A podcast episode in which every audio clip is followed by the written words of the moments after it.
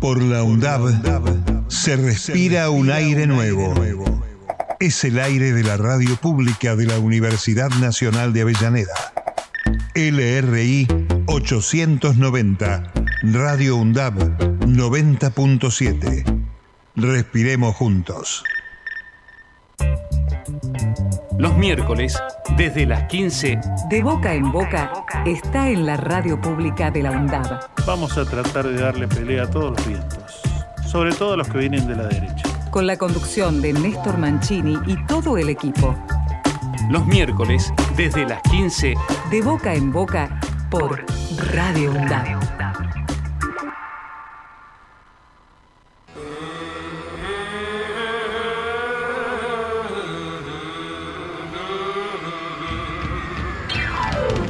De Boca en Boca, los miércoles, desde las 15, por Radio UNDAB.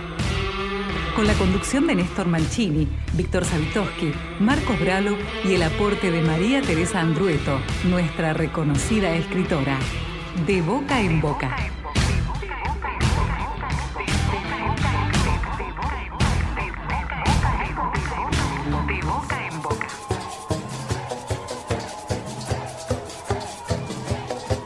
¿Qué tal? ¿Cómo les va amigos? ¿Cómo están amigas? Aquí nosotros para compartir como cada miércoles un par de horas en la radio pública de la con todo lo que nos proponemos eh, cada semana con una agenda que intenta ir por supuesto por otros carriles que están invisibilizados, otros caminos, otras postales, otras geografías que habitualmente los medios corporativos, los grandes medios, no te brindan. En líneas generales lo que te brindan es un poco de miedo, mezclado con un poquito de sangre, otro poquito de accidentes, otro poquito de miedo e inseguridad, y con eso haces el gran combo. Si a eso le sumas algún artefacto que se ha hecho famoso en los últimos tiempos, tipo motosierra, alguna bombita de olor, tenés ahí un plato fuerte que hace que no haya eh, especialista, terapeuta que te pueda arreglar el bocho.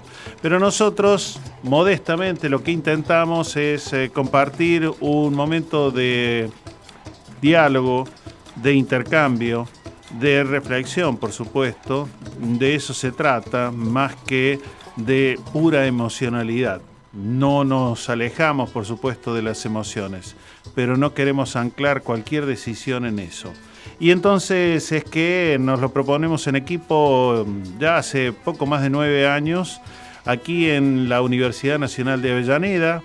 Lo hacemos en equipo a través de nuestro operador habitual, Marcos Bralo, que anoche tuvo un traspié, también con Matías Basualdo, con Noelia Giorgi y eh, también nuestro compañero que lo vamos a tener en un rato, Víctor Savitoski y nuestra querida escritora María Teresa Andrueto. Les comento que en cualquier momento se viene nueva identificación musical para esta radio producida por un músico de Verazategui, él y hombre de eh, también el ámbito universitario, en este caso de la Universidad de Quilmes. Así que apenas tengamos esa identificación sonora que nos acompañará seguramente en el último tramo de este año y en el año 10 de Boca en Boca que iniciaremos Dios mediante en 2025. Así que eh, 2025 dije, yo ya estoy bastante acelerado, 2024. Entonces, eh, vamos a empezar, vamos a caminar. Esto que les invitamos a utilizarlo como puerta para alguno de esos caminos es un espacio que se llama De Boca en Boca.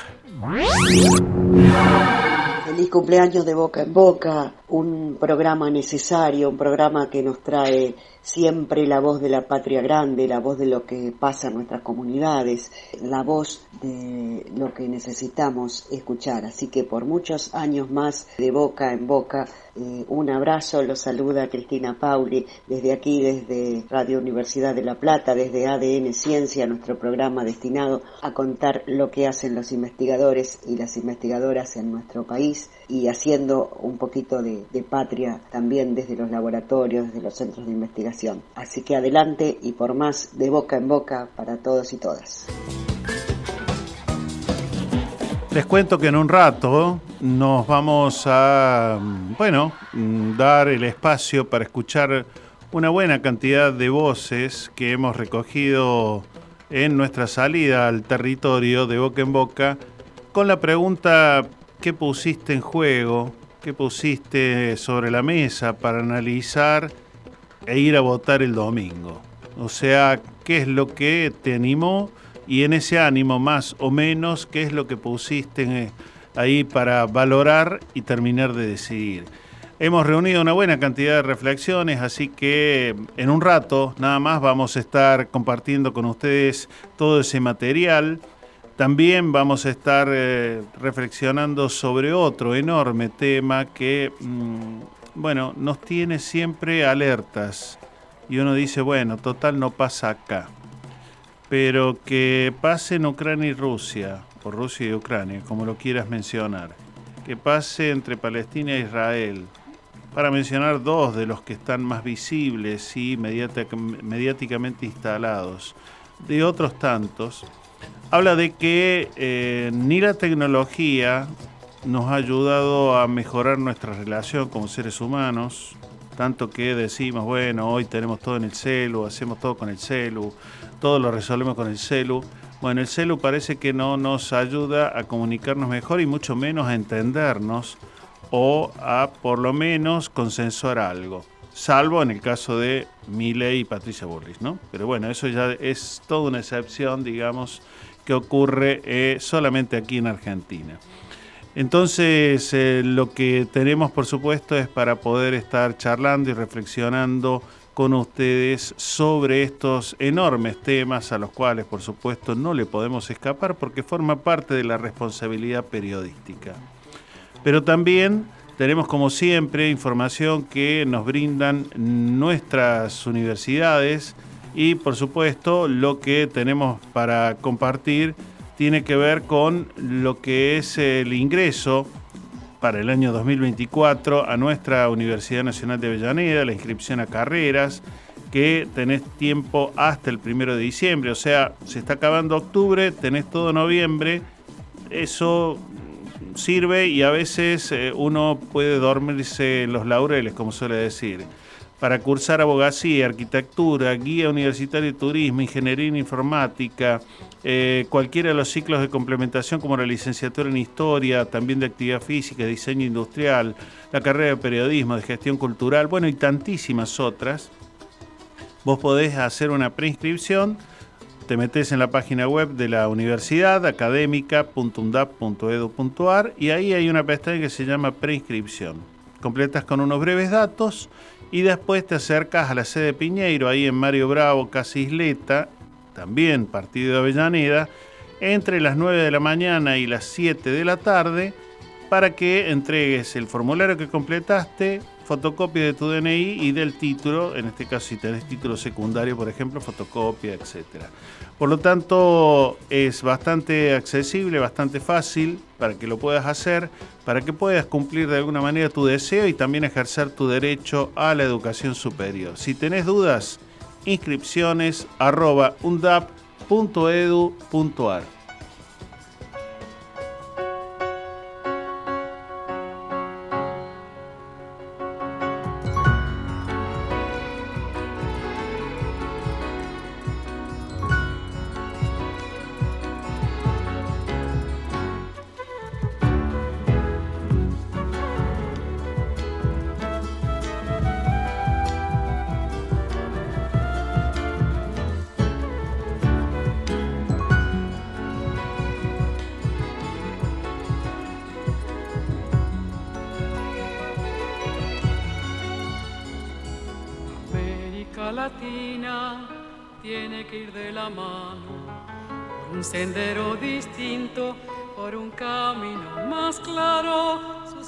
Ya no podremos olvidar nuestro pasado. Tenemos muchas heridas, los latinoamericanos. Vivimos tantas pasiones con el correr de los años.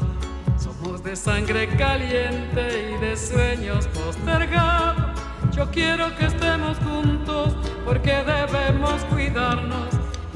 Lastima no sabe que somos todos hermanos. Y nadie va a quedarse un lado, nadie mirará al costado. Tiempo de vivir, tiempo de vivir. Nada nos regalaron, hemos pagado muy caro.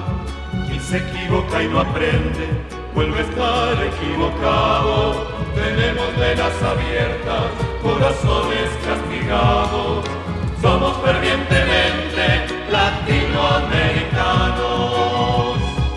Y cuando lleguen los días que nosotros esperamos, con todas las melodías haremos un solo canto. El cielo será celeste, los vientos habrán cambiado y nacerá un nuevo tiempo latinoamericano.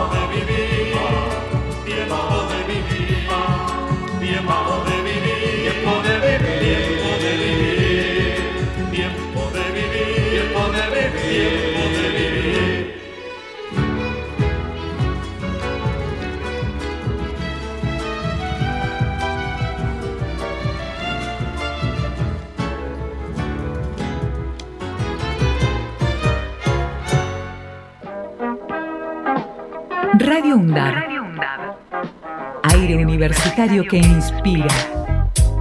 radioundab.edu.ar Para construir futuro. Valor agregado. El mejor análisis de la semana. Política, economía, información y actualidad. Los jueves de 18 a 20 horas. Valor agregado. Hace cuatro décadas, Argentina sacudió el polvo de una pestilente dictadura y abrazó fraternalmente la bondad de la democracia. Cada voz cuenta. Nuestro derecho a elegir, nuestro voto es la tinta con la que escribimos nuestra historia. A 40 años de la democracia, Aruna, Asociación de Radiodifusoras Universitarias Nacionales Argentinas.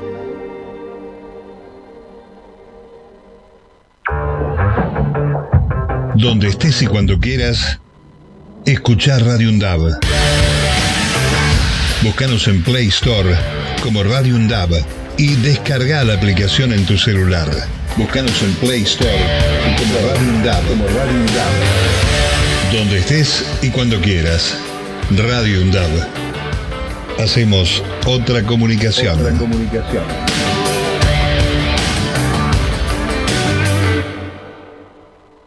El Estado del Tiempo y el Estado de Derecho. Un programa realizado por estudiantes y docentes de la carrera de abogacía de la Universidad Nacional de Avellaneda. Los jueves de 15 a 16 horas. El Estado del Tiempo y el Estado de Derecho. Yo niego al otro porque piensa distinto. Tú niegas la violencia institucional. Él niega lo que prometió en campaña. Tenemos memoria. Nosotros tenemos memoria. Buscamos la verdad y exigimos justicia. Es un mensaje de la Red Interuniversitaria de Derechos Humanos. Historias de aquí. Con el pensamiento nacional como bandera. Historias de aquí. Miércoles de 17 a 19 horas. Por Radio UNDAB, la radio pública de la Universidad Nacional de Avellaneda. Radio UNDAB. Docentes, no docentes, estudiantes. Radio UNDAB. Voces universitarias. Escuchalas. Escuchalas. Voces universitarias. Radio UNDAB. Radio UNDAB. Radio UNDAB. Emisora universitaria multiplicando voces. Escuchalas.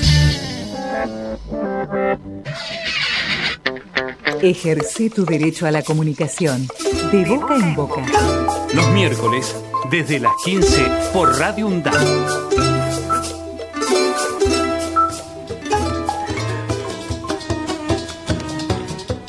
Nos llega información del diploma en turismo accesible que ya hace varios años eh, lleva adelante la Universidad Nacional de Quilmes y en el boletín que periódicamente publican dan cuenta de, por ejemplo, mm, una organización que trabaja a partir de, eh, bueno, la música eh, con las personas que tienen distintos tipos de discapacidad.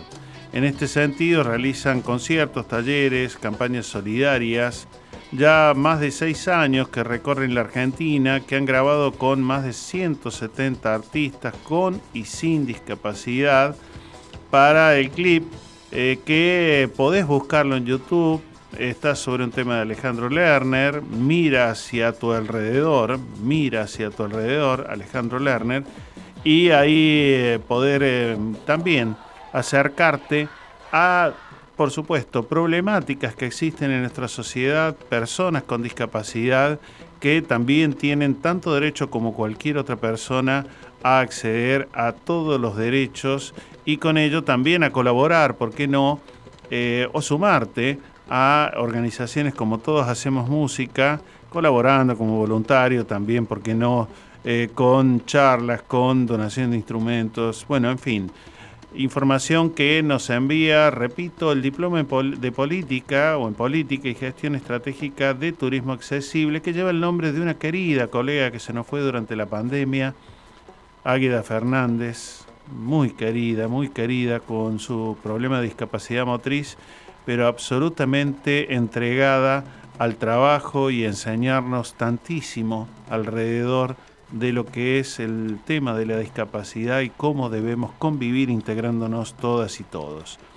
También por otro lado, hay eh, también un nuevo protocolo sobre eh, TEA y SEA en, eh, en la empresa del Estado, en este caso Aerolíneas Argentinas, que ha implementado un protocolo de atención para personas con condición y trastorno del espectro autista es una serie de medidas y acciones que apuntan a dar previsibilidad para el viaje, por supuesto, ya que esa circunstancia está fuera de la rutina para quien sufre del autismo y puede ser disruptiva eh, para quienes mm, sufren este trastorno. Así que también en el boletín nos acercan un enlace para acceder a lo que, por ejemplo, una empresa del Estado está haciendo para que todo el público que desee y pueda viajar, por ejemplo, en avión, también pueda eh, ser considerada y también estar preparada una empresa, en este caso el Estado, para brindar incluso ese tipo de contención y de inclusión. Así que muy buenas noticias que nos hace llegar eh, en este sentido el diploma en gestión, en política y gestión de turismo accesible. Paso a otro tema que tiene que ver con eh, la cultura y que tiene que ver, por ejemplo, con la cartelera que siempre nos acerca el Centro Cultural Kirchner.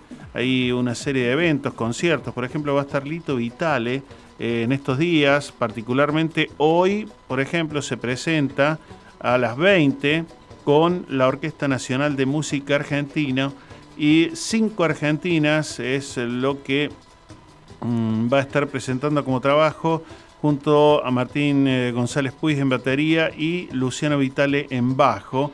Como siempre, las actividades en el Centro Cultural Kirchner eh, son absolutamente gratuitas.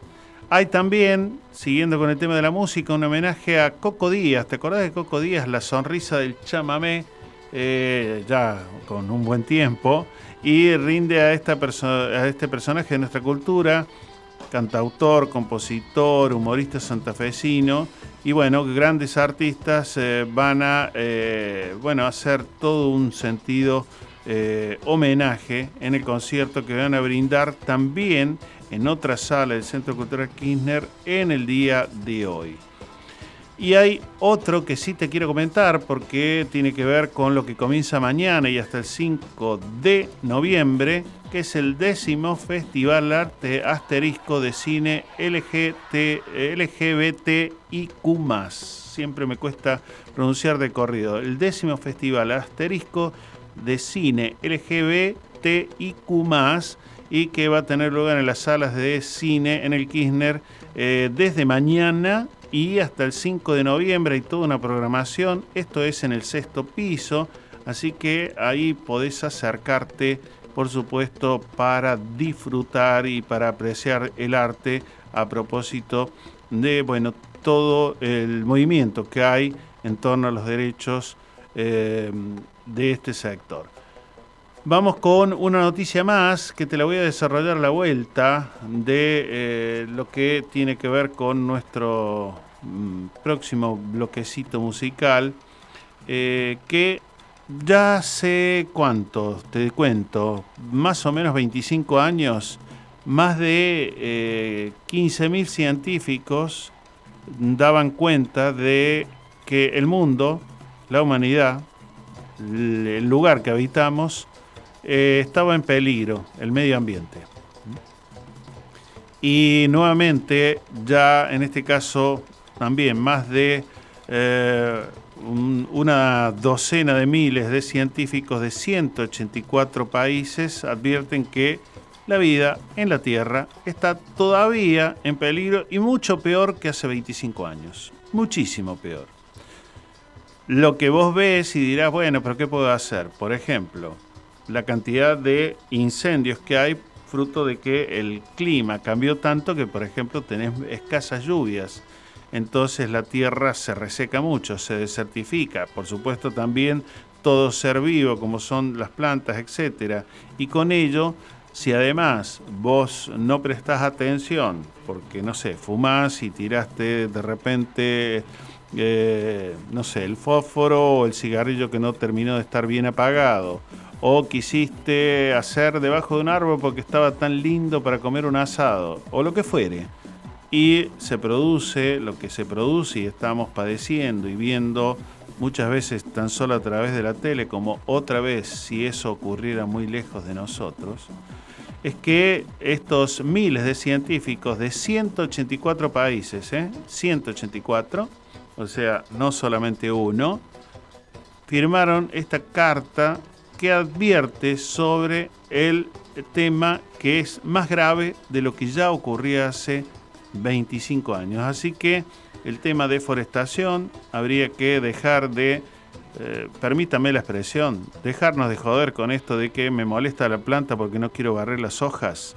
Digo, en zonas altamente o densamente pobladas como Buenos Aires, tendríamos que ocupar cada espacio verde para aprovecharlo y respirar un poquitito mejor por ejemplo para no seguir contaminando las fuentes de agua dulce, que la mayoría de las que quedan existen por aquí, por estas latitudes, alrededor de Argentina, de Uruguay, así que hay que tomar nota de esto, hay que dejar de hacernos eh, los otarios, como dice el lunfardo en el tango, y tomar cartas en el asunto, hacernos responsables, no solamente esperar de un político de turno que haga algo, sino también nosotros.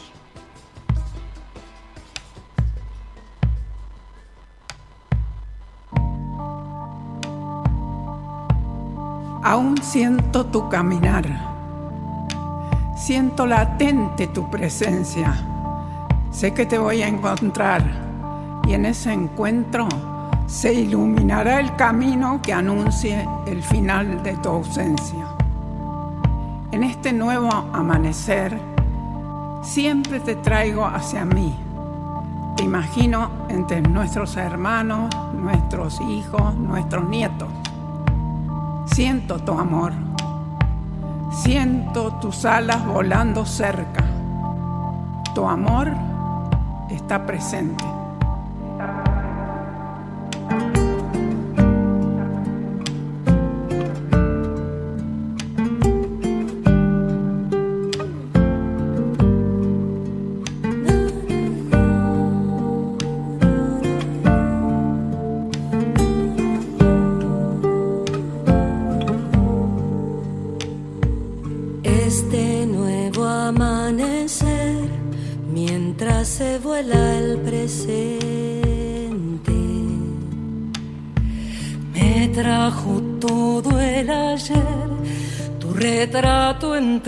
Entre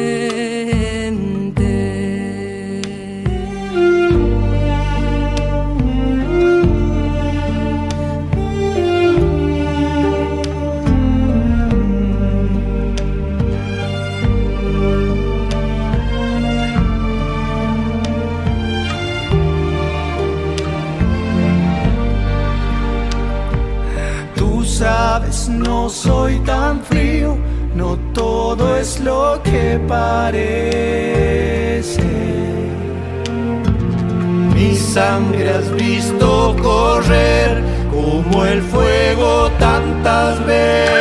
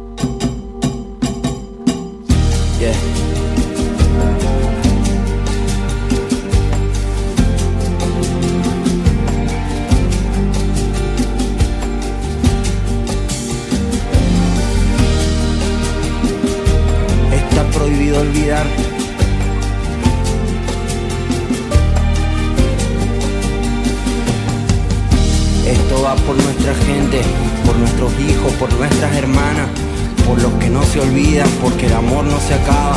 Todavía estoy de pie, sigo firme, tengo ganas de mirar hacia tus ojos y conversar por las mañanas. Sangre de mi sangre que ha sido derramada. Encuentro en las aves del cielo la fe trastabillada. Ni olvido ni perdón por las vidas arrebatadas, por las madres, las abuelas buscando un consuelo entre madrugadas. Si las líneas que hoy escribo encontraron su destino, podría volver a verte sonreír y descorchar un vino. Si la vida fue testigo y nunca presa del olvido, arrasaría a los que te desaparecieron por crueles y asesinos. Si a mí nada me importara, habría abandonado el grito, perdiendo todas las fuerzas que realmente necesito. Pero donde existe voz, suena latente la palabra lucha. Debajo de las nubes que cubren este cielo que nos escucha. Yo sigo buscando, mirando tu retrato, recorriendo los recuerdos, esperando. Y si batallo, es porque aún no me callo, porque soy la lucha de abuelas de Plaza de Mayo.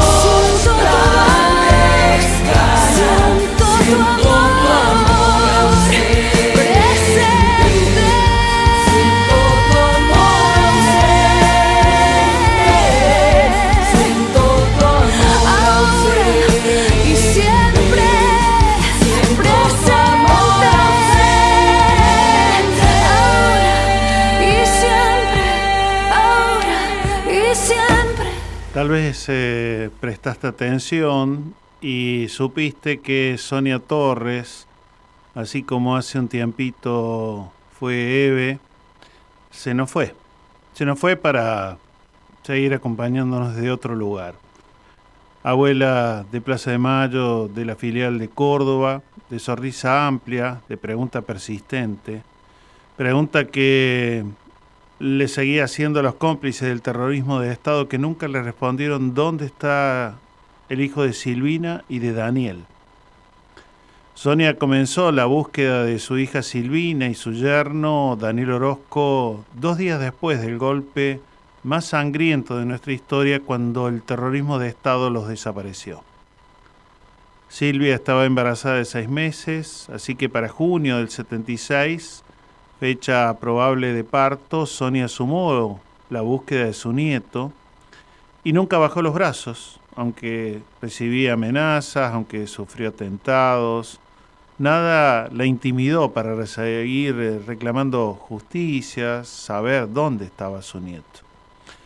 El juicio por los crímenes de la Perla juzgó a los responsables de la desaparición de Silvia y Daniel y le trajo la certeza de que había nacido ese hijo de ambos, que fue varón, y que nació el 14 de junio de 1976 en la maternidad provincial de Córdoba. Yo no me voy a ir de acá hasta encontrar a mi nieto, decía en cada ocasión, pero bueno, el cuerpo llega un momento que te dice basta. Y ella con sus 90 y Chirola también va a seguir, por supuesto, la lucha y nos va a seguir acompañando desde esos otros lugares. Por eso duelen tanto estas partidas, duelen mucho.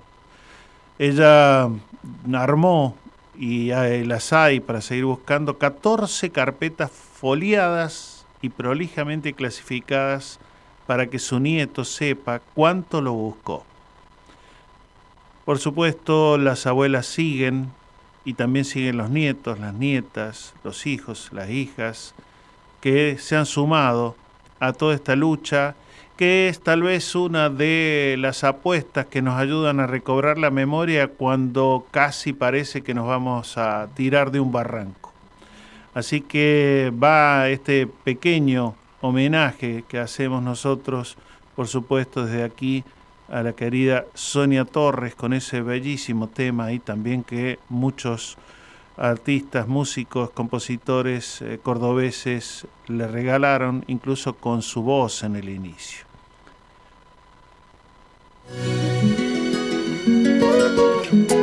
Me gusta el olor que tiene la mañana. Me gusta el primer traguito de café.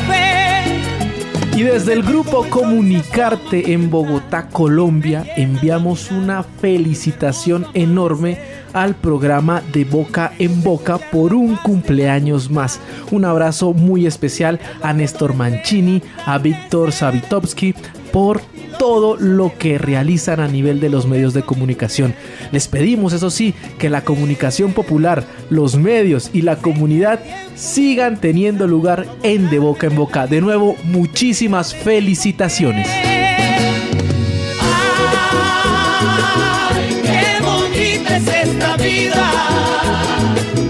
Aunque a veces duela tanto y a pesar de los pesares, siempre hay alguien que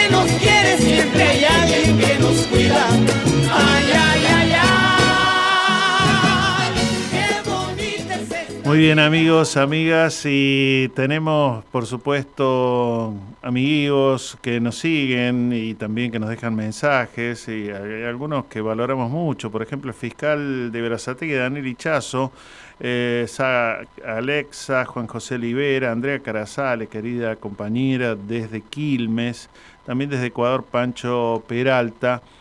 Y ahora quiero empezar a compartir con vos lo que fue, bueno, reunir voces que entendemos más allá de lo que podría ser también consulta a analistas políticos, eh, las voces de vos, yo, de ciudadanos, ciudadanas, que eh, como la mayoría fuimos el domingo a votar.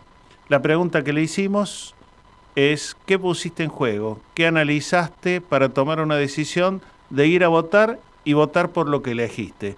Y bueno, Tenemos, por supuesto, docentes, tenemos trabajadores, eh, no sé, gasistas, tenemos también eh, eh, algunos periodistas colegas, tenemos, bueno, una multiplicidad de voces. Ahí va, en primer lugar, por ejemplo, Analía Mora, que nos respondió de esta manera. Hola, buen día a todos, a todas. Mi nombre es Ana, soy de Lanús. ¿Qué puse en juego a la hora de votar el domingo? en principio puse en juego eh, mis convicciones colectivas. Eh, puse en juego, cuando digo mis convicciones colectivas, es eh, pensar que hay derechos que tenemos adquiridos, pero que en esa adquisición de derechos tenemos que hacer memoria sostenidamente sobre los mismos. Eh, entonces lo que puse en juego fue justamente la memoria eh, colectiva, porque la verdad es que lo que se planteaban eh, eran claramente dos modelos de país, uno con inclusión y con derechos para todos y otro con exclusión y con privilegio solamente para algunos. Entonces creo que lo que puse en juego fue eso. Puse en juego también mi construcción como ciudadana, mi ejercicio de la ciudadanía, mi sostenimiento por la memoria, por la verdad y por la justicia, eh, mi profundo desprecio por el negacionismo puse en juego también, me parece, entre otras tantas cosas, eh, el derecho a la educación sostenida más allá de las dificultades en las que nos encontramos y las dificultades que tenemos en educación, en todos los niveles, por supuesto, eh, como una problemática casi estructural, ni siquiera coyuntural, pero sí la posibilidad de que nuestros pibes y nuestras pibas pongan el cuerpo en la escuela pública, porque la realidad es que no puede haber eh, escuela para algunos, para los que tienen privilegios, para los que pueden llegar. Y poner el cuerpo en la escuela, como educadora que soy, es eh, la posibilidad que se nos brinda de, ofrecer otros mundos posibles a nuestras nuevas generaciones. Por supuesto que nosotros damos lugar a todas las opiniones, no hemos hecho una selección para decir este va, este no va. Verán que no coinciden necesariamente los criterios de unos con otros. Por ejemplo, ahora quien nos regaló también su respuesta a qué puso en juego a la hora de elegir el domingo es Antonio Sombra, desde Quilmes.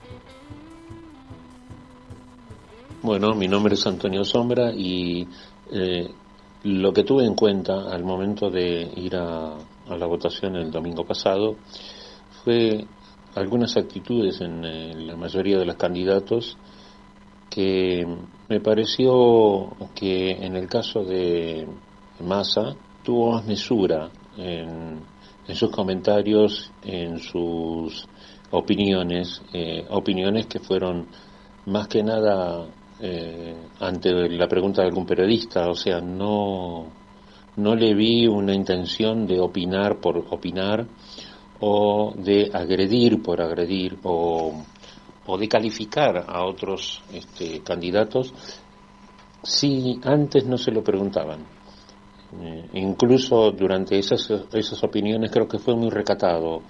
Eh, no tuvo a lo mejor la vehemencia o la eh, actitud pronta de, de, salir enseguida con una contestación cualquiera, sino que eh, me pareció muy respetuoso con respecto a los demás y eso para mí es muy importante, el respeto sobre, sobre los demás, por más que sea de opiniones distintas, por más que sea de una completa idea opuesta, eh, creo que es muy importante eso y eso es uno de los valores que más respeto en la, en la gente. Eh, trato de ser respetuoso con los demás y pido que los demás también lo sean conmigo. Y en el caso de, este candidato, eh, me gustó esa, esa postura, ¿no? Esa, esa forma de tratar a los demás como se debe tratar a una persona. eh, sin desmerecerlo por ninguna condición. Y otro que lo he visto, creo que ha crecido un montón en cuanto a su relación con los demás, a su, eh, su firmeza en las decisiones y, eh, y por supuesto, algo que me parece también muy importante es que piensa demasiado en el pueblo. Y eso es lo que yo creo que un representante debe hacer, pensar en su pueblo.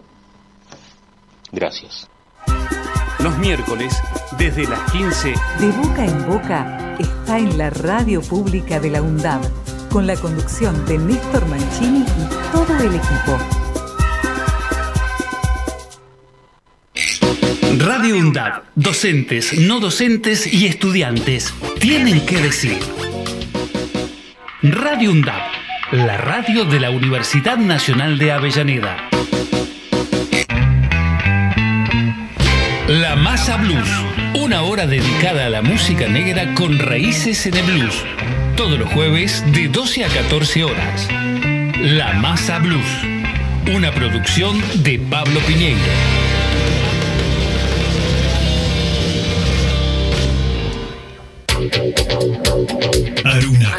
Asociación de Radiodifusoras Universitarias Nacionales Argentinas. Somos 63 radios en cada región del país. De este a oeste y de oeste a este. Somos radios universitarias. Somos plurales. De norte a sur y de sur a norte. Somos federales. Recorriendo todas las regiones. Somos Aruna. Todas las provincias. Comunicación Federal. Desde nuestras universidades. Aruna. Asociación de Radiodifusoras Universitarias Nacionales Argentinas. Jubileo, un programa cruzado por generaciones con mucha autoestima, integrado por graduados y estudiantes de periodismo con la participación de vecinos y estudiantes de UPAMI. Jubileo, música, humor y política.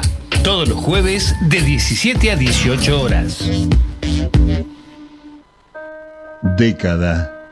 Empezamos a hablar antes que la UNDAB, pero nos pusimos nombre y apellido el 7 de mayo de 2012. Década. Sonar en unidad, compartir la palabra, mediar colectivamente. La década de Radio UNDAB es de cada uno de nosotros. Es de cada uno de nosotros. La década de Radio UNDAB es de cada uno de nosotros. La década de Radio UNDAB es de cada uno de nosotros. El estado del tiempo y el estado de derecho. Un programa realizado por estudiantes y docentes de la carrera de abogacía de la Universidad Nacional de Avellaneda. Los jueves de 15 a 16 horas. El estado del tiempo y el estado de derecho. radioundab.edu.ar Voces universitarias. Escuchalas. radioundab.edu.ar Radio UNDAB. La voz de la comunidad universitaria de Avellaneda. Radio UNDAB. radioundab.edu.ar Escuchala. Como dicho al pasar lo estoy diciendo, como dicho al pasar mientras se pueda, solo insisto en decirte y te pido lo pongas a favor en la cuenta. No elegimos quedarnos con los brazos cruzados ni esconder la cabeza. Elegimos jugarnos. Y es la gran diferencia. De boca en boca, por Radio UNDAP. Escuchábamos recién entonces unas primeras respuestas a qué pusiste en juego vos para decidir tu voto este domingo que pasó. Vamos a escuchar eh, en este caso otras voces, por supuesto, en este caso sí, eh, de la agencia de noticias Telan, hemos tomado eh, un corte de lo que los estudiantes del Colegio Nacional de la Ciudad Autónoma de Buenos Aires ratificaron a propósito de su posicionamiento en torno a las elecciones y sobre todo a la educación. Frente a tanto discurso negacionista, tanto discurso que también pone en duda la continuidad de la educación pública, con los discursos de voucherización, de arancelamiento, nos parece importante reafirmar la importancia que tiene la educación pública en nuestra sociedad, la importancia que tiene la lucha histórica por la educación pública. Y también eh, señalar las condiciones precarias en las que estamos cursando hoy en día, de que hoy la educación no funciona y le estamos exigiendo a todos los candidatos una respuesta. Nosotros tenemos propuestas, tenemos soluciones pensadas y creemos que tienen que ser discutidas en conjunto con el estudiantado. Creemos que el sistema educativo está desactualizado, queremos que haya una reforma educativa, queremos que la educación pública vuelva a ser lo que, lo que siempre fue, digamos, una igualación de la gente que está en la sociedad, por eso también genera tanta contradicción con esto de que ahora se empieza a cuestionar, a cuestionar si debería ser obligatoria o no. Digo, eso es absurdo, ya que entendemos que justamente la educación es la base para igualar a las distintas personas que participan de la sociedad. A veces hay, digo, hay grupos sociales que están marginados, que económicamente no tienen acceso y que de ninguna manera quizá elegirían ir a la educación y luego desarrollar el resto de su vida sería mucho más complicado. Los jóvenes nos vemos desde hace mucho tiempo eh, en una posición... Eh, nada, de abandono por parte de la política, por parte del Estado también, nos vemos en una posición de abandono, eh, no vemos también un futuro, entonces eh, cuando, tenemos que plantearnos si queremos salir de la casa de, nuestros padres y alquilar, no vemos un futuro, si nos planteamos eh, una educación universitaria, vemos que también tenemos que trabajar al mismo tiempo para poder mantenernos, eh, o si tenemos que trabajar justamente, tenemos que trabajar en negro o tenemos que trabajar precarizades. Entonces, eh, al no ver ese futuro, yo creo que muchos jóvenes ven una opción nueva, o que se plantea como nueva, ven una opción que plantea como, bueno, vos si te esforzás vas a tener el fruto de tu esfuerzo poder ver un futuro eh, y es una oferta que la verdad si no tenés la información o si no tenés por lo menos el contenido yo creo que compro. O sea, yo también si no tuviera la información y no veo un futuro cercano, me dicen una opción con un futuro, yo también lo compro. Pero la base de esto es la desinformación que traen muchos medios de comunicación, eh, lo, que lo inflaron los medios de comunicación a Javier Milei eh, y que las propuestas van muy dirigidas a los jóvenes en específico porque sabe también que los jóvenes son la fuerza, de, eh, la fuerza del cambio en general, ¿no? Y que, que históricamente, desde esos próceres hasta los pibes del día de hoy, los pibes del 76, los pibes del 1918, venimos siempre a decir, la educación pública no se pone en duda.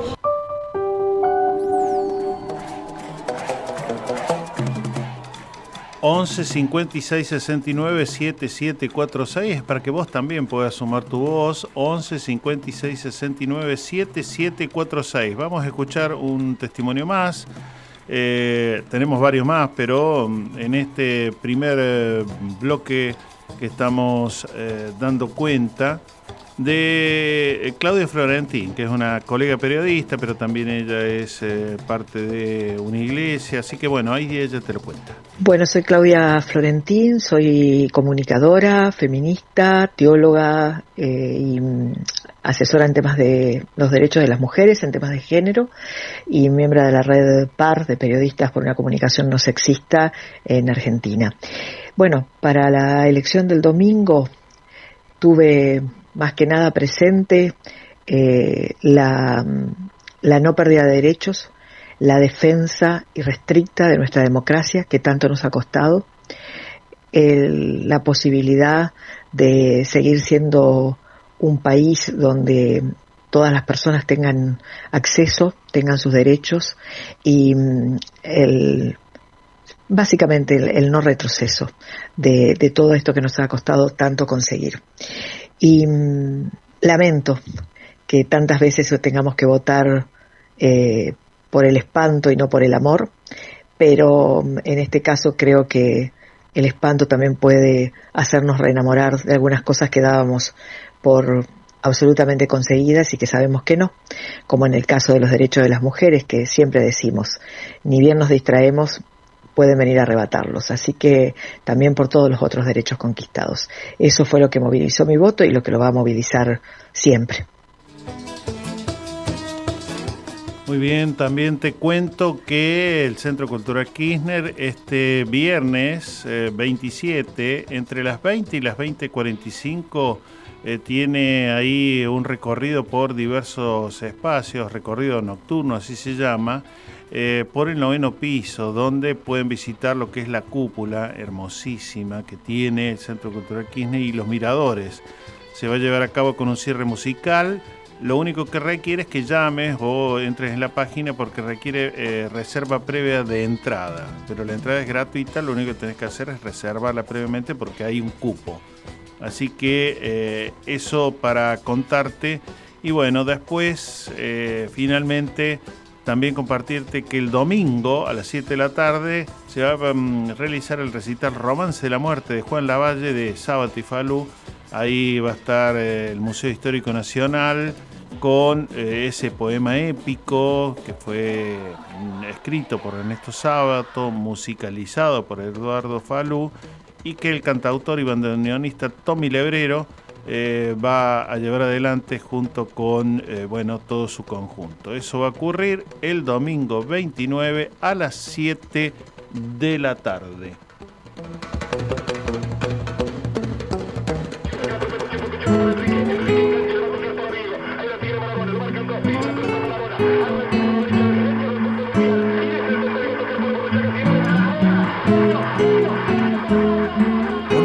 par de lisos crotos esperando por el bondi de Fiorito a Paternal. Las pisadas las rabonas son los chiches que los viejos no te podían regalar. Y en la villa se juntaban los pendejos para verte gambetear del riachuelo para el mundo, desde el cielo hasta el infierno. Patadas en catalán llaman a diva manguearle milagros a San Genaro. Porque entrabas a jugar y se juntaron y la camorra para verte gambetear. 30 millones de negros transpirando en tu remera para jugar un mundial. Más regalos que un cumpleaños más premios que la quiniela más baile que en carnaval barrios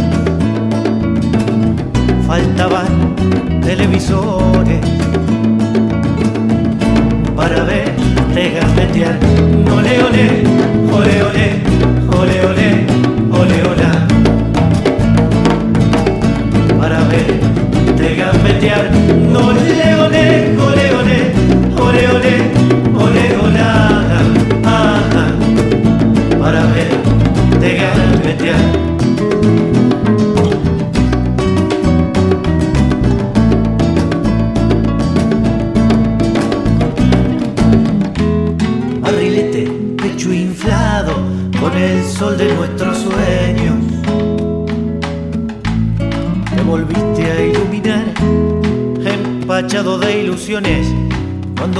el dueño.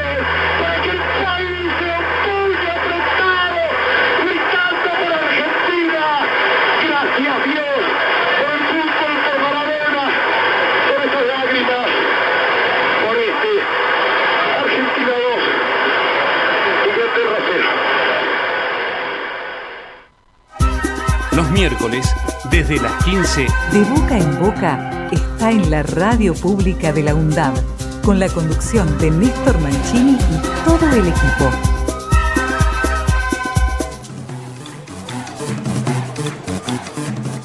Y ahí escuchamos al cuarteto hereje. No faltan muchos días para volver a Guardia Hereje. Eso. Muchas gracias, Marcos, eh, para recordarlo al Diego, ¿no? Adiós, al 10. Y eh, quiero también compartirte mm, otras informaciones que me llegan.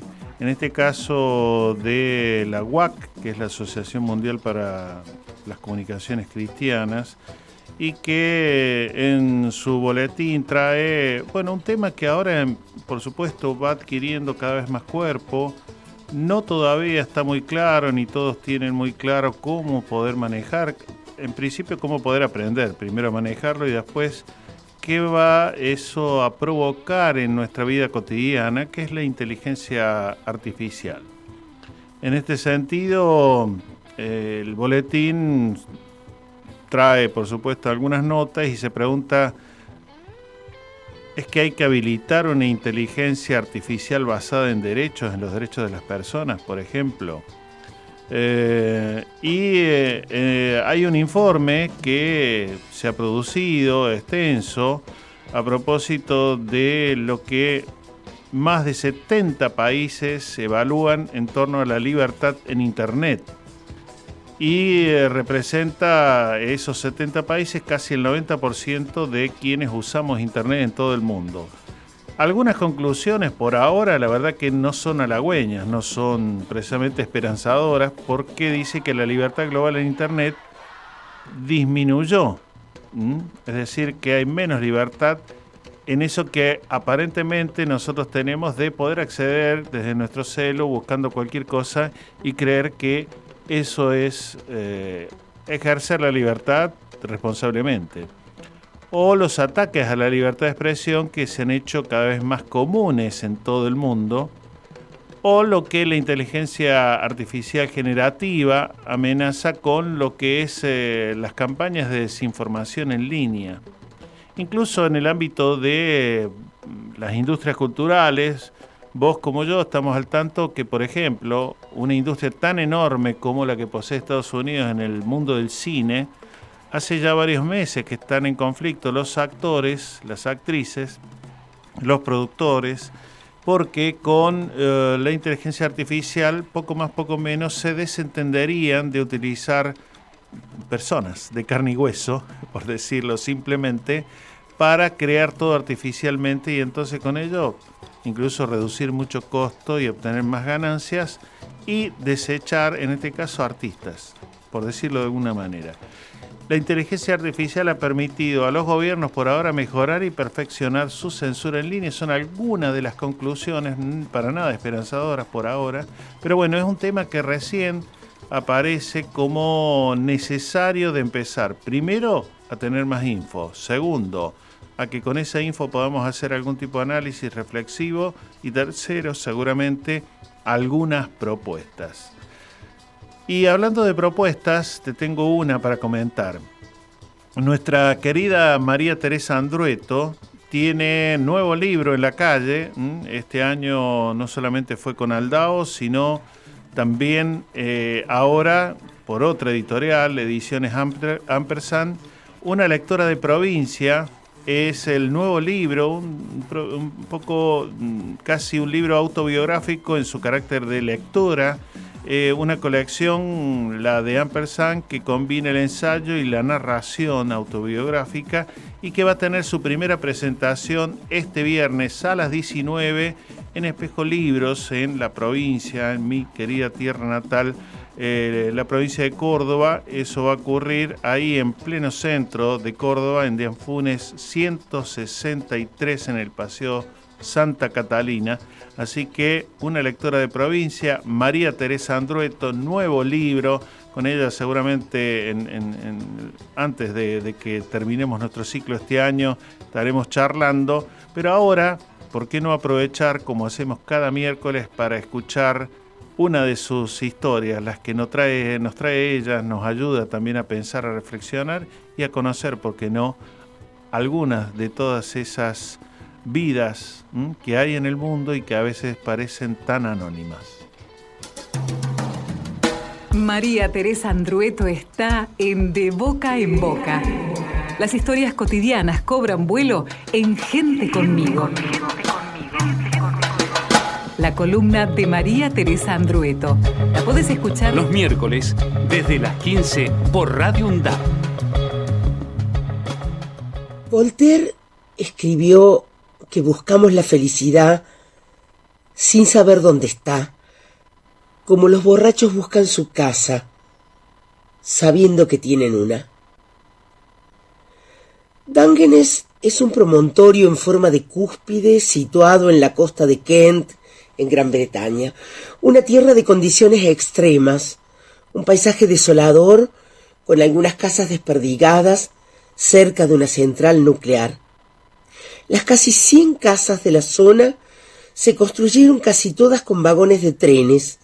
Algunas pocas son cabañas rústicas de madera, como esa en la que vivió Derek Jarman, director de cine inglés, que se trasladó ahí en 1986 al enterarse de que tenía sida.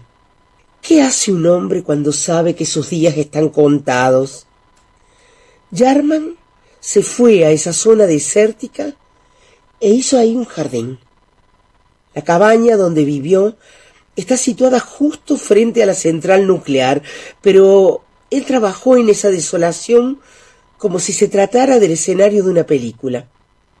En ese paisaje yermo, de vientos cargados de sal y suelo calcáreo, crecen valerianas, adormideras marinas y otras especies, así que ese fue el punto de partida. Después probó con otras especies, viendo hasta qué punto podían prosperar en esas condiciones. Acompañó lo que crecía con esculturas creadas a partir de piedras de gran tamaño, trozos de madera y metal, cuerdas y otros restos que encontraba a su alcance. En un libro que publicó en 1995 cuenta el proceso de creación de su jardín, acompañado de 150 fotografías que ilustran diferentes momentos del año. Derek Jarman había nacido en 1942. Era hijo de un oficial originario de Nueva Zelanda y de una estudiante de artes nacida en la India. Escritor, actor, escenógrafo, diseñador, cineasta, pintor y activista por los derechos homosexuales, reconocido mundialmente por la calidad de sus obras. El 22 de diciembre de 1986 se le diagnosticó HIV, enseguida hizo pública su condición de cero positivo, se mudó a Dungeons, un sitio cuyo nombre podríamos traducir como mazmorra, lugar oscuro donde se encierran los presos, y allí vivió hasta su muerte en 1994 por una enfermedad relacionada con el SIDA. Para quienes no conocemos el jardín de Jarman, el fotógrafo Howard Suley, que registró su evolución, nos invita a imaginar un desierto de cantos rodados a orillas del mar en el que lo único que se destaca es la central nuclear. Suley describe un sitio blanqueado por el sol desgarrado por el viento, comido por la sal, desnudo y expuesto a la enormidad del cielo. Un mundo despojado hasta los huesos, dice, abandonado e inmóvil excepto por las cabezas secas de las coles de mar que flotan como algas a la sombra de la central. En mitad de este paisaje apocalíptico, una cabaña de madera negra y ventanas amarillas, y a su alrededor cantos rodados y trozos de metal y madera entre los que crecen ralas y aisladas las plantas más modestas. No parece gran cosa, pero son legión los que han alabado su belleza. Creo que hay muchos jardines así, dice. Este es un ejemplo hermoso y documentado de esos millones de personas que alrededor del globo, en un acto de coraje, emplean el primer rincón que tienen a mano para practicar algo que llevamos codificado en nuestra genética desde el neolítico, el contacto con el suelo y las estaciones a través del cultivo y la búsqueda de la belleza. Parece lógico que el ser humano tenga la necesidad de mantener contacto con la tierra. De ella obtenemos el sustento. Lo que es más inexplicable es que más allá de los actos encaminados a producir aquello que necesitamos consumir, nos veamos empujados a efectuar otra serie de gestos solo para generar algo bello. Apostaría que este contacto con la tierra y esta búsqueda de la belleza son las razones que animan a millones de personas de todas las culturas a practicar la jardinería. Derek Jarman no compró aquella cabaña con la idea de hacer un jardín. Los motivos que lo llevaron ahí tenían que ver con otros aspectos más profundos, relacionados con el aislamiento y la amenaza de la muerte. Pero unos pocos gestos, como sustituir una bordura de ladrillos por cantos alargados recogidos en la playa, retirar desechos, plantar un rosal silvestre y apoyar sus ramas sobre un trozo de madera traída por el mar, fueron el detonante para uno de los jardines más famosos de las últimas décadas. Hay un proverbio chino que dice si quieres ser feliz un día, cásate, si quieres ser feliz tres días, mata un cerdo y cómetelo. Otras versiones dicen, si quieres ser feliz un día, emborráchate. Si quieres ser feliz tres días, mata un cerdo y cómetelo. Pero en todas esas versiones dice, si quieres ser feliz toda la vida, conviértete en jardinero. Hasta la próxima.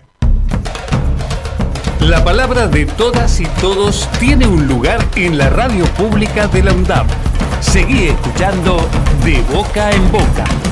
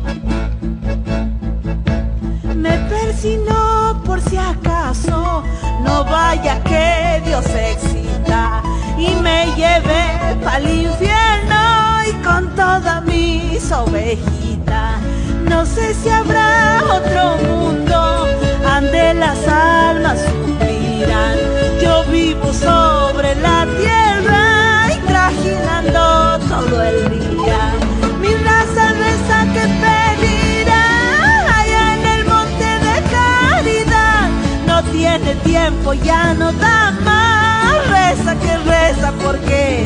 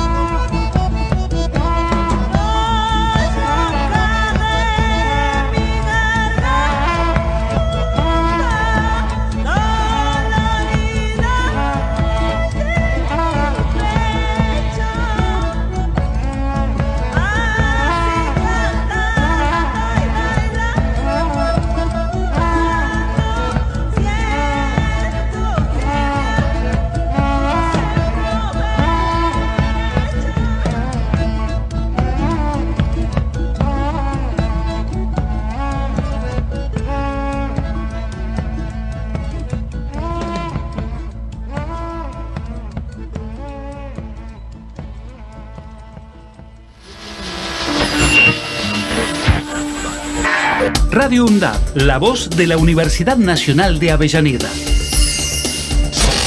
radioundap.edu.ar Radio UNDAP, emisora universitaria multiplicando voces. Escuchala. radioundap.edu.ar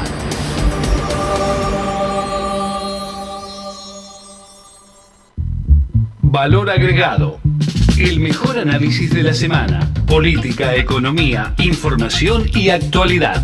Los jueves de 18 a 20 horas. Valor agregado. Donde estés y cuando quieras, escuchar Radio Undab. Búscanos en Play Store como Radio Undab y descarga la aplicación en tu celular. Búscanos en Play Store como Radio Undab, como Radio Undab. Donde estés y cuando quieras. Radio UNDAB. Hacemos otra comunicación. Otra comunicación.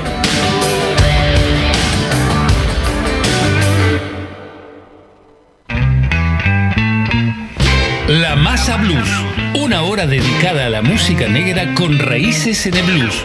Todos los jueves de 12 a 14 horas. La Masa Blues, una producción de Pablo Piñeiro.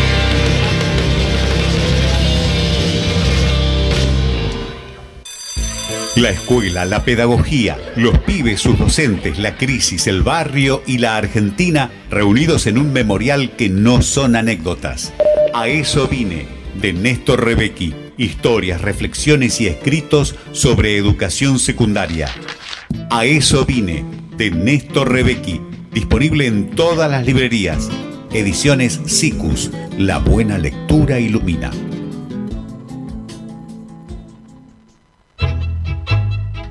Historias de aquí.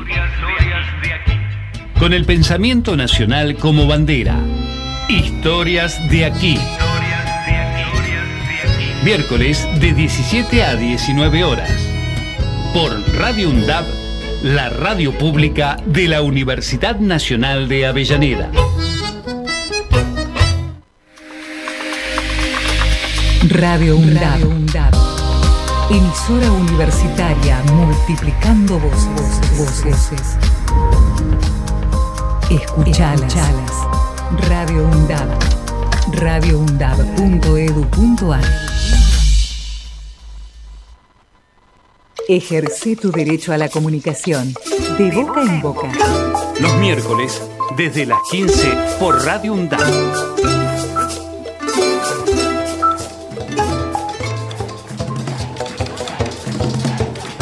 11 56 69 7746, nuestro WhatsApp de boca en boca hasta las 17.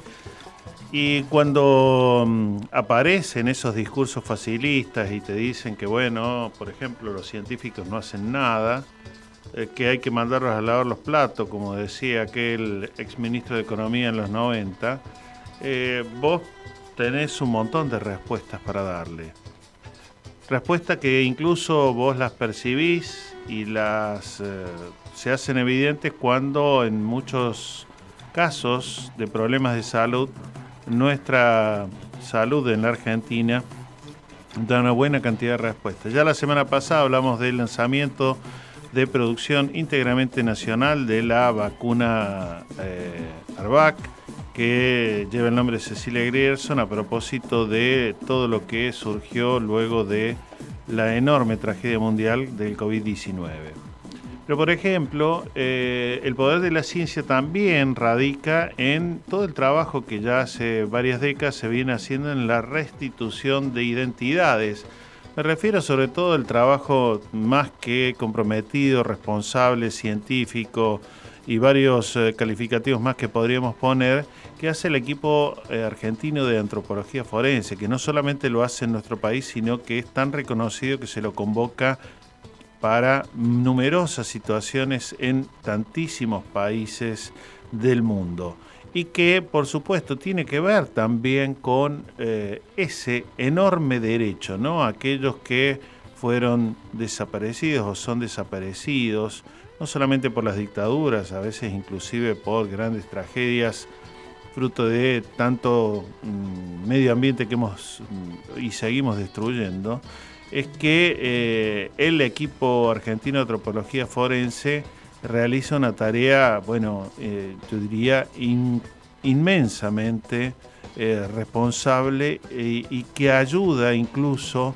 a retejer aquellos tejidos heridos, muchas veces rotos, de los vínculos en nuestras sociedades.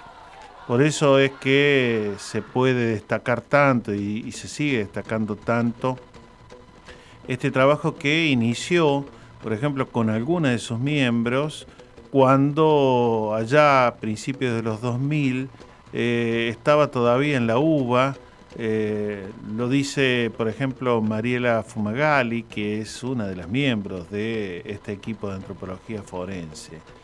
Y eh, algo que también nos interesa remarcar, cómo se percibe socialmente este trabajo que hacen ellos. ¿no?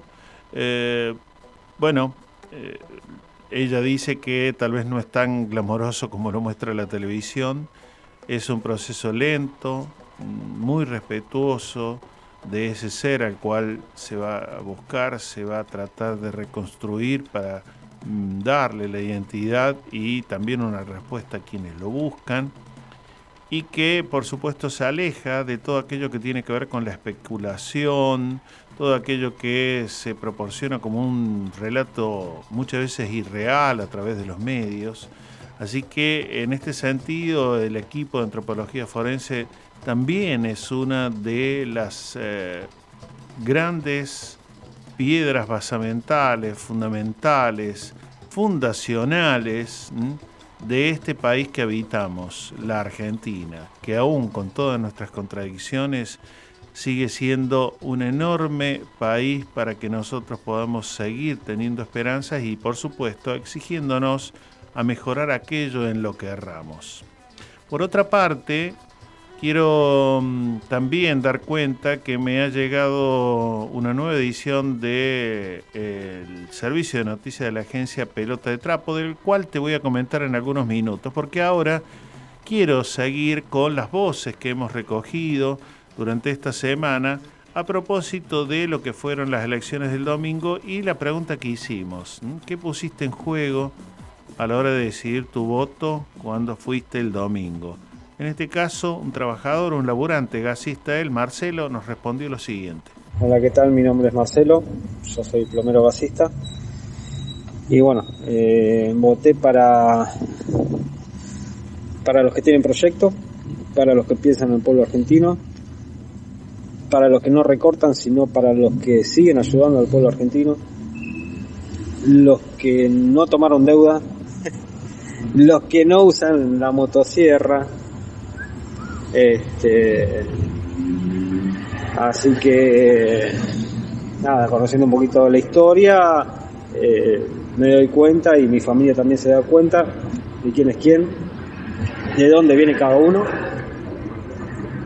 Y bueno, espero que la gente recapacite, piense, piensen eh, lo que están votando, que se acuerden lo que fue el 2001, que lo tengan en cuenta, que no se olviden, y el que no no lo vivió que, que pregunte y que averigüe. Este, nada, espero que, el pueblo se dé cuenta de dónde está parado cada uno y quién es quién, ¿no? Así que, bueno, mucha suerte. Y ahora escuchamos la voz de, bueno, en este caso una colega, querida colega docente, que nos da su mirada, Fernanda Doglia. Mi nombre es Fernanda, soy docente de arte y diseño y este domingo fui a votar. No sé si esperanzada, fui a votar asustada porque me encuentro con un país que hace eh, cuatro años atrás estaba transitando una grieta y yo creo que este domingo eh, fui a votar con la sensación de que estamos transitando un abismo, ¿no? Digo, y nuestra sociedad empieza a discutir cosas que parece que eran indiscutibles, ¿no? Como los derechos humanos, eh, como los derechos laborales.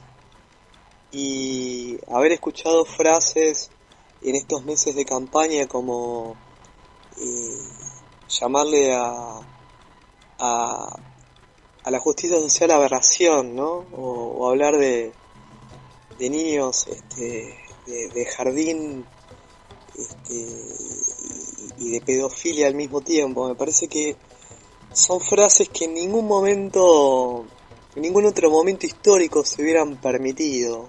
Y hoy por hoy las hemos escuchado por parte de alguien que se está postulando para ser nada más y nada menos que presidente de un país. Y me parece de tanta gravedad que la verdad es que este domingo me olvidé un poco de, preocuparme por, por mi salario o, de preocuparme por, por, no sé, me acuerdo, allá por los 90 el voto heladera, ¿no? Digo, eh, qué tonterías esas cosas al lado de lo que se nos jugó este domingo. Así que creo que la preocupación es mucha y creo que, que debemos reflexionar profundamente eh, en esta sociedad y en este contexto latinoamericano qué nos está pasando, ya no como, como sociedad de un país. Y finalmente también otra voz femenina aquí, la de María Rosa. Lo que ha puesto en juego la ciudadanía al momento de decidir el voto es, en principio, tenemos que decir que hay tres factores esenciales que componen lo predominante de la votación. Lo económico, lo social y lo ideológico. Por el momento dejo lo ideológico afuera y pienso en lo económico y social, que justamente actúan juntos, ¿cierto? Lo económico actúa en lo social. Y bueno, eh, justamente a pesar, a pesar de todo lo que se venía hablando desde los medios hegemónicos, desde eh, las redes sociales, afortunadamente hay una eh, una madurez de la ciudadanía que eh, ha logrado poner en práctica de alguna manera lo que Chomsky decía, ¿no? La defensa propia intelectual. Y reflexionar, reflexionó o, eh, acerca de lo que se dijo, o sea, todo lo que escuchó en los debates, lo que se venía hablando, ¿sí?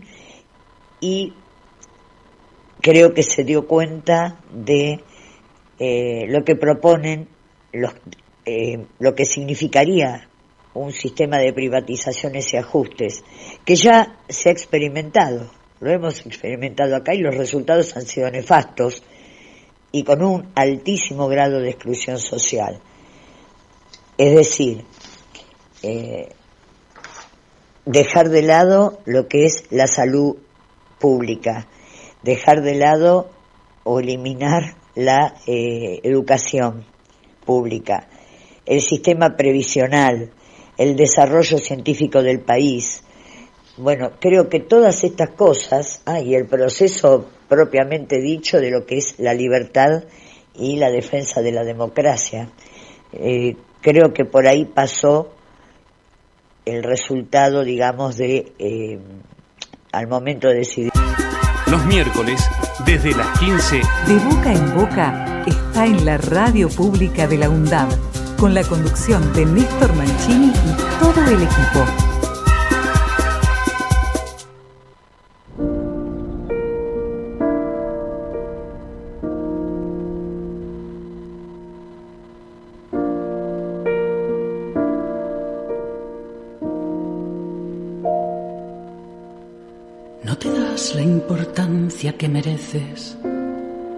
Dejando que la vida pase.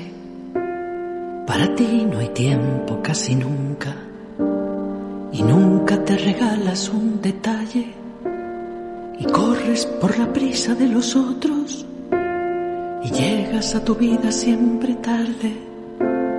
Y va pasando el tiempo y va pasando. Y vas envejeciendo. En el paisaje.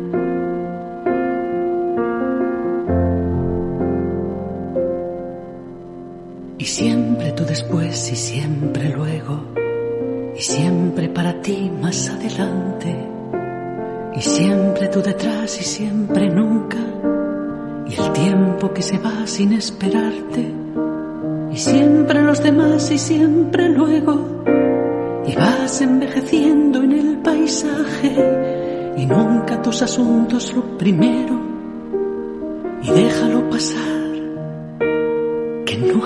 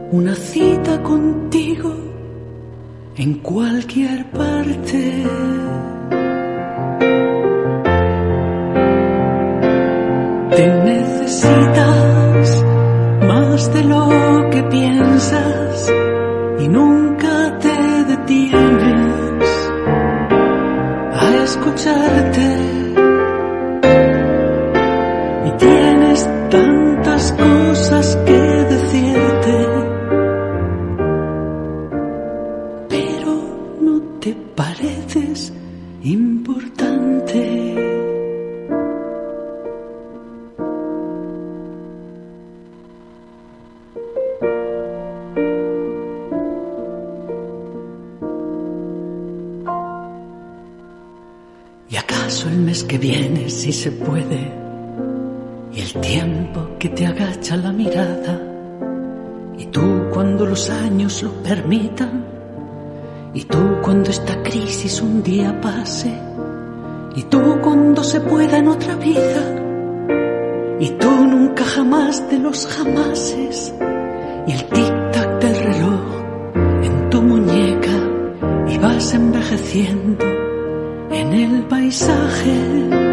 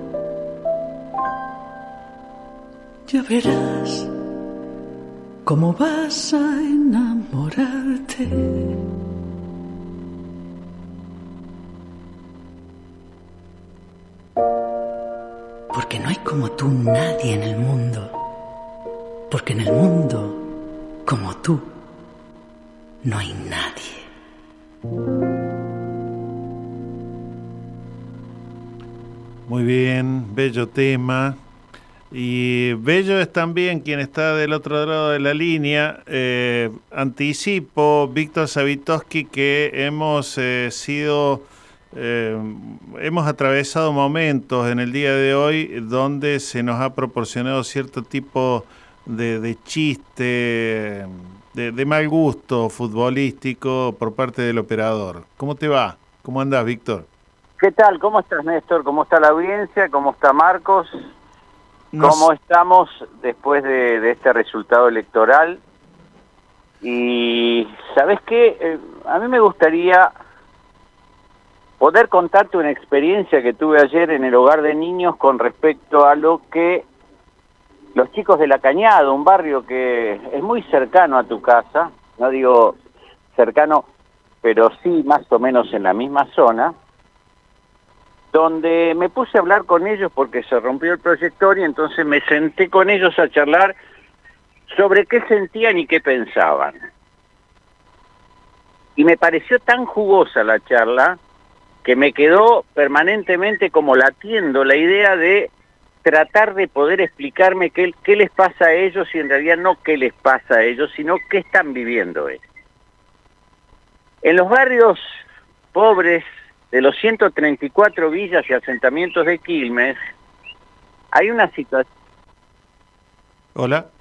Sí, Ah, hay, una situa- sí. hay unas situaciones de violencia y realmente de, de inseguridad. No, no lo digo simplemente por esta cuestión de el delito que te roban la cartera, sino que hay violencia, ya diríamos, en el barrio, del barrio entre sí. Una cosa es alguien viene, te roba, se lo lleva y vos decís, carajo, me robaron la bicicleta, el celular o lo que sea. Acá estamos hablando que en la misma entraña del barrio empezaron a aparecer pandillas de las cuales no solamente me cuentan, sino que forman parte, es decir, que estoy hablando con el protagonista original, de una cantidad de situaciones que son verdaderamente alarmantes. Y voy a cerrar esta idea para decirte lo siguiente. Le digo, bueno, a ver, ¿y ustedes qué piensan que se puede hacer? Y ellos me miran y me dicen, comprarse un revólver, nada se puede hacer. Y ahí donde yo me empecé a preocupar. Digo, no, no, no, esa no es una salida. Eso es agravar la situación. Y ellos me dicen, pero vos qué querés? Vinieron a la casa de mi abuelo, le rompieron el vidrio, le quisieron robar eh, la computadora, yo salí a defenderlo. La mamá de la persona que yo que este, quise atacar porque le había robado a mi abuelo vino con un cuchillo. Es decir, que te estoy planteando una situación muy crítica en los barrios que lamentablemente, y acá voy a ver el salto, en la campaña jamás nadie habló de eso. Mm. Sí, eh, yo te digo, eh, está bueno esto que, que, que hacemos. Yo también estuve recogiendo eh, voces eh, con la pregunta ¿qué pusiste, qué pusiste en- eh, sobre la mesa para decidir que ibas a votar sin que te cuenten el voto? No, no me interesaba tanto si votaron por Massa, por Milei, por, por quien fuere. Eh, y bueno, por supuesto apareció un panorama variopinto, eh, desde la educación, desde el trabajo, desde lo económico, desde ser menos violento en la retórica respecto de otros que sí, en fin, una cantidad de, de- factores, algunos uno podría decir de, primer orden, de primera necesidad y otros que aparecen más por el lado de lo emotivo, ¿no?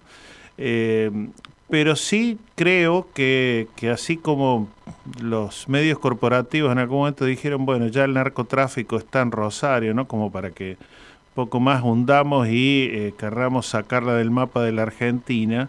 Eh, también es cierto que si uno no, no toma nota, como vos estás tomando nota de lo que los mismos chicos viven, los mismos chicos sufren, y sobre eso no se hace mucho y en todo caso lo que se hace se hace desde una ONG eh, que, que labura tanto co- como la Casa del Niño y a veces desde el Estado más presente en algún momento y muy ausente en otros. Y estamos en problemas eh, Houston diría en la película Tom Hanks.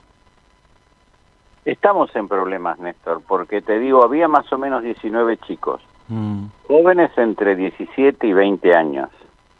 Jóvenes todavía eh, en, en la edad de los sueños, te digo. claro Porque indudablemente es la edad de los sueños, en la edad que empezás a proyectarte qué querés. A ver, la palabra exacta sería, quiero darle sentido a mi vida. Y después empezás a preguntarte, ¿no? ¿Qué sentido quiero darle a mi vida? No quiero hacer una, una charla filosófica, pero de alguna manera yo hablaba de años atrás y no lo hacía como una referencia de elogio, sino de comparación para que entiendan cómo se fue deteriorando el poder adquisitivo de la clase trabajadora, hombres y mujeres. Y siempre recuerdo esto de tantos compañeros, amigos y yo mismo, que trabajaba el hombre solo, y no quiero decir que trabajaba solo, trabajaba solo en relación de dependencia, la mujer todavía ocupaba un rol fundamental e indispensable. Yo siempre creo que mis dos hijos son contadores gracias a que hubo una mujer en mi casa que persiguió a así cuerpo a cuerpo por toda la cancha para que ellos pudieran terminar la carrera en las escuelas públicas durante todo el recorrido y mientras tanto con mi salario que era bueno, te diría muy bueno, y yo era operario especializado, no es que tenía un cargo jerárquico, pudimos comprar un lote, hacernos la casa y tener un autito. Y me bajo de esa utopía que tiene unos cuantos años. Pero la distancia que existe, Néstor, de esta pintura que te hago a esta realidad es sideral. Mm. Ese- Vos ahí- hoy a sí. un pibe no tenés forma de explicarle ni de decirle esto, porque el tipo te dice, ¿y a mí qué me importa esto que vos viviste o que vivió tu generación si lo que yo estoy viviendo es absolutamente diferente?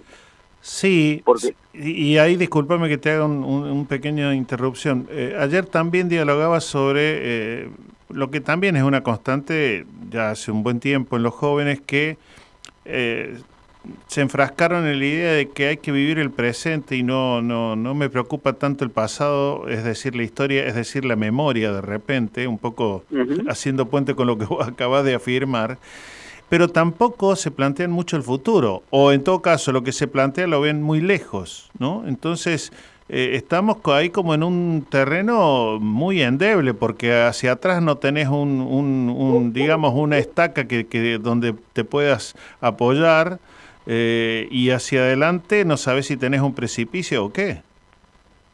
Bien.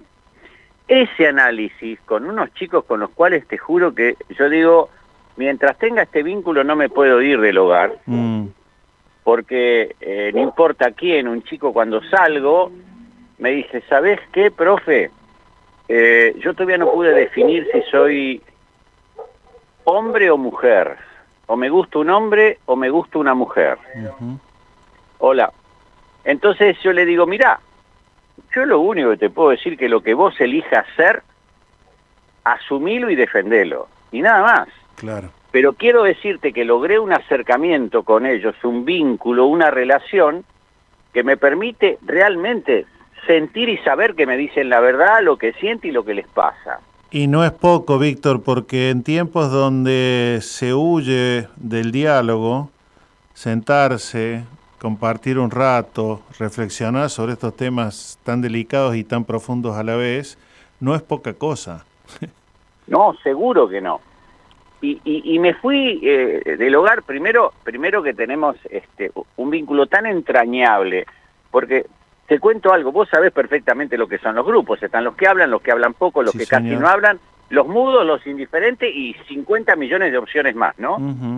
En este caso, hasta una chica que de pronto tiene este un, un tema de limitación para hablar y no es tímida, lo cual no puedo definirla, pero cada vez que yo con ella cuando hablo me acerco a ella lo más lo más eh, cercano posible, valga la redundancia, y le digo, decime, ¿y a vos qué es lo que más te gusta? Ella me dice la música. Y yo le digo, bueno, y contame qué tipo de música, toda la música. Yo me paso el día escuchando música, así alegro mi corazón. Ah, la mierda, dije yo. Es decir, es una forma entre placer y evasión, ¿no? Esto sería la verdad. Y sí, hay un poco y un poco, ¿no? Hay un poco de cada cosa. Sí. Entonces, sí. eh, uno siente, uno siente en este vínculo intensísimo que tenemos. No te cuento lo que me pasó con primero y la paro con el lugar, porque yo hablo mucho de mitología griega, muchísimo. Y hay un nene de siete años que se llama Darío. Ajá. Y la última semana hablé de Pandora. Ah, ya. Y este loco trajo un dibujo de Pandora que yo creo que Picasso está envidioso de ese dibujo.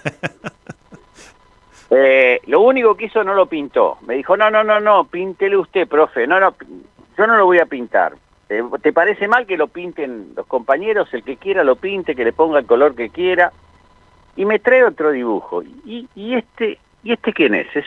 Era un soldado, un oficial espartano, porque encima me dice espartano, Ajá.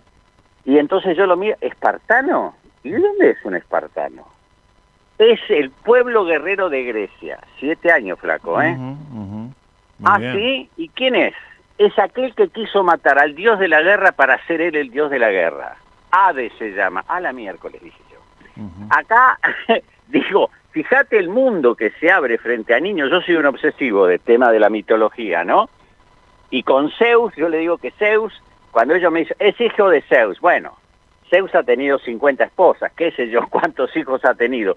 Ese juego a ellos les encanta y sobre todo cuando yo hablo de la guerra de Troya saben más que yo. Mm. Yo sé que es un tema bastante conocido, pero esta, est- este interés que tienen, esta escucha que tienen, vos sabés que a los chicos muy chiquitos les cuesta mucho tener más de 5 o 6 minutos de, de atención. Sin embargo, hay temas que les gustan. Sí, sí, eh, porque yo creo que también tiene que ver con eso, que al traer vos los mitos, que, que tiene que ver con ese periodo que todos vivimos, que es mucho ligado con, con la fantasía, con lo fantástico, etcétera. Yo creo que también ayuda mucho, ¿no? Esos relatos sobre, por supuesto, personajes que, que, que forman parte de aquella cultura oral que se fue instalando y que fuimos todos eh, mamando eh, a lo largo de siglos y siglos, ¿no? Así que espectacular, espectacular eh, esos, esos momentos, ¿no? Ahí habría que, que tener registro televisivo de esos momentos, querido Víctor. Eh, Sin duda que sí. Y te cuento ahora una eh, sobre el final una, una reflexión. Sí. Las elecciones tuvieron un resultado no previsible, mm, bastante lejano a mi gusto político e ideológico, pero hago este mínimo análisis que creo que tampoco es eh, una originalidad, no lo es. Digo, hay una tendencia muy grande a la derechización en la sociedad argentina. Si analizamos eh, Patricia Burrich, Milei, Massa, que podríamos decir de centro derecha o de centro, si querés, siendo muy benevolentes, Schiaretti y eh, una minoría casi dolorosa de 2.7% de la izquierda. Mm. Yo no estoy haciendo un análisis sociológico porque no soy sociólogo, pero indiscutiblemente eso es innegable. En este espectro político, la tendencia es de derecha. Y la elección final, que va a ser el balotaje, el 19 de noviembre, también es una elección entre el centro, si te gusta, y la derecha. Sí. Ahora qué? Todos coinciden, y acá está el dolor, en que inexorablemente gane quien gane, uno va a ser terrible, y en la primera vez en mi vida que estoy de acuerdo con Luis Juez. Porque es cordobés, debe ser, ¿eh? Sí, bueno. Dice, no se puede elegir entre Frankenstein y Drácula. No me digas que no tiene razón. Digo, eso es lo que él piensa. Sí. Él sale diciendo que no acepta ningún tipo de acuerdo con nadie porque él le dijo a su pueblo o a sus votantes que quería otra cosa. Bueno, pero vos viste con esto de, viste la las películas de Godzilla y todo eso, que siempre va surgiendo uno mucho peor, pero terminan algunos entendiéndose y ayudándose. Bueno, ayer, hoy ya hemos visto que eh, los que se odiaban empiezan a amarse y perdonarse. Sí, sí, que fue terrible.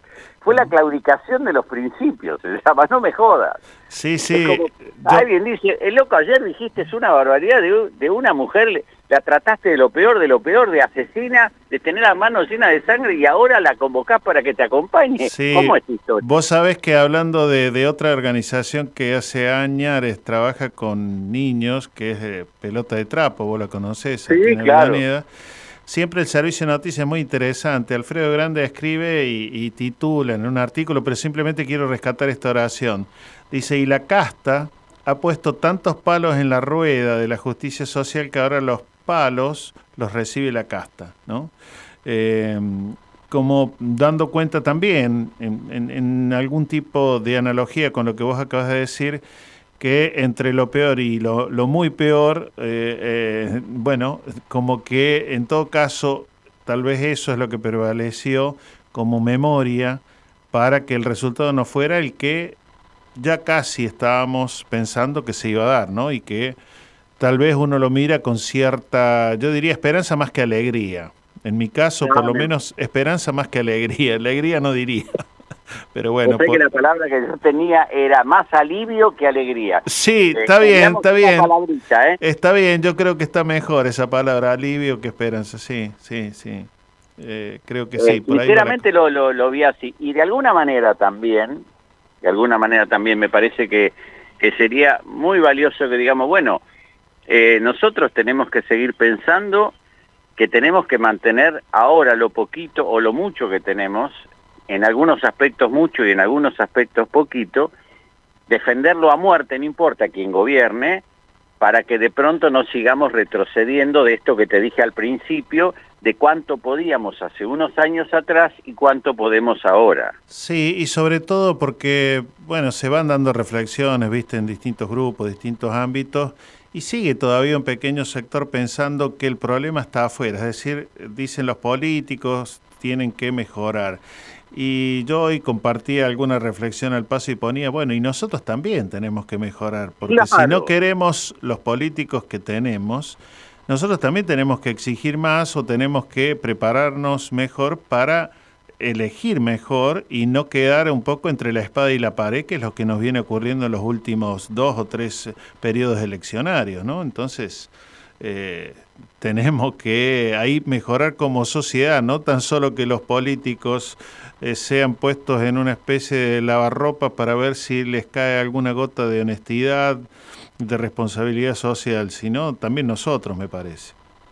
Eh, vos sabés que quería decirte por último que yo que ando en la calle en bicicleta y veo los comportamientos humanos, realmente te digo, comportamientos que muchísimas veces, yo que soy muy kamikaze en algunas cosas, yo si voy caminando y estoy en la esquina cruzo y el auto nunca para, a veces para con mucha bronca y me putea porque yo cruzo la calle en la esquina, eh, con la bicicleta el atropello es absoluto, si hay un lugar donde hay agua y el auto pasa, el auto no toca el freno para no mojarme, sino todo lo contrario. Es decir, esos comportamientos humanos de alguna manera no son representativos de nuestros dirigentes o nuestros representantes.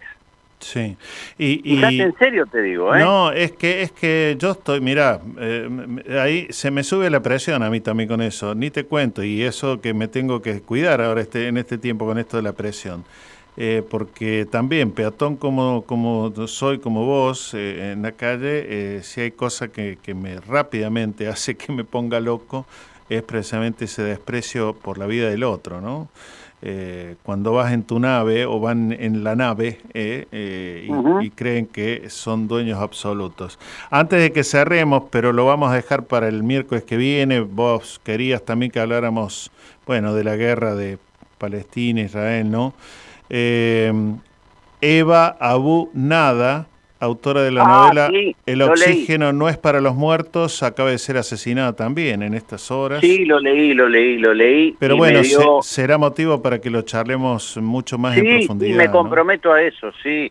Sí, sí, me encanta la idea, me encanta, me enc- no solamente me encanta, sino que creo que es imprescindible. Mm, Es mm. imprescindible, me parece gran idea, amigazo. Bueno, eh, vamos a hablar de Palestina, sí. sí, cómo no. Sí, eh, Víctor, eh, al cierre, recién están tan desorientados que me preguntaba si había alguna fecha para algún tipo de partido final de la Libertadores, pero no, no, no, no, no- tienen ni idea. Con esto de que ganan los partidos apenas por empate o los pierden como anoche, están medio desorientados. No, hay que decirle a los hinchas de Boca que hay una cosa que yo les envidio. Mm, Sinceramente, con nada llegaron donde llegaron, con Sí, nada. claro. Vos lo ves jugar a Boca y Boca este, no, no atrae ni al más fanático hincha de Boca, mm. pero indudablemente llegaron a la cúspide de lo que podían soñar, a la final de la Copa Libertadores de América, y eso no se lo voy a negar. No es poco. Bueno, Con nada. querido Víctor, nos reencontramos el miércoles que viene. Un abrazo. Por supuesto, el tema me encantó. El Sí, tema señor. que vamos a tratar me fascina, así que lo voy a trabajar mucho. Un abrazo. Un abrazo. Un abrazo. Todas nuestras producciones las podés volver a escuchar en debocaenboca.wordpress.com. Si preguntan quién soy, qué llevo a dónde voy, de tierra santa. Soy de donde nací, donde voy a morir, mi tierra santa.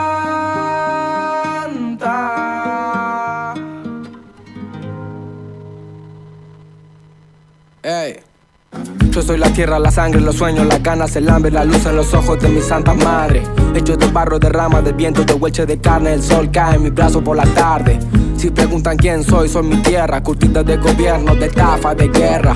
Soy el hornero mostrando la sala, la vida, la muerte, la pluma y la bala, la soledad del rico, el sueño del pobre. La verdad es que el gobierno no se esconde, las huellas perdidas, el cuándo y el dónde. Ninguna dictadura va a poder borrar mi nombre, porque al futuro vengo de Tierra Santa. Latinoamericano llora, canta. Tengo la sonrisa celeste y blanca. Si subo la mirada, la luna se levanta. Yo voy al futuro, vengo de Tierra Santa. Latinoamericano llora, canta. Tengo una sonrisa celeste y blanca. Si subo la mirada, la luna se levanta. Mi cicatriz, mi historia, mi fama, mi gloria, mi pena por panas desaparecido, memoria. Va por los guachos, carnales, puñetas, gurises, chapales. Al mundo le tiembla el piso por la euforia. Busco la paz en Bolivia, las calles de Chile. Me busco en invierno el aguardiente de Colombia. Vengo del barrio del tango y llego al meridiano para borrar con la mano la línea divisoria. Si preguntan quién soy, que llevo a dónde voy, soy de Tierra Santa. Soy de donde nací, donde voy a morir, mi Tierra Santa. Si preguntan quién soy, que llevo a dónde voy,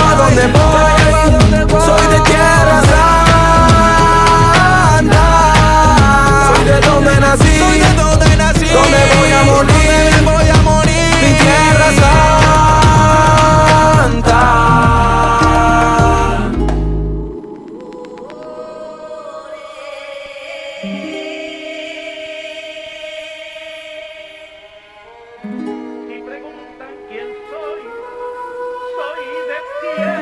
vine al mundo a defender mi tierra, soy el salvador pacífico en la guerra, me voy a morir luchando. Estoy firme como un venezolano, soy Atacama, Guaraní, Cochabamba, Tucano. Si quieren tirarme el país, Los indios construimos los imperios con las manos. Voy al futuro, vengo con mis hermanos de diferentes padres, pero no nos separamos. Soy el fuego del Caribe y un guerrero peruano. Le doy gracias a Brasil por el aire que respiramos. A veces pierdo, a veces gano, pero no es en vano morirme por la tierra que amo. Y si los de afuera preguntan cómo me llamo, mi nombre es latino y mi apellido americano. Si preguntan quién soy, que llevo a donde voy, soy de Tierra Santa. Soy de donde nací, donde voy a morir, mi tierra santa. Si preguntan quién soy, preguntan quién soy, que llevo a donde voy,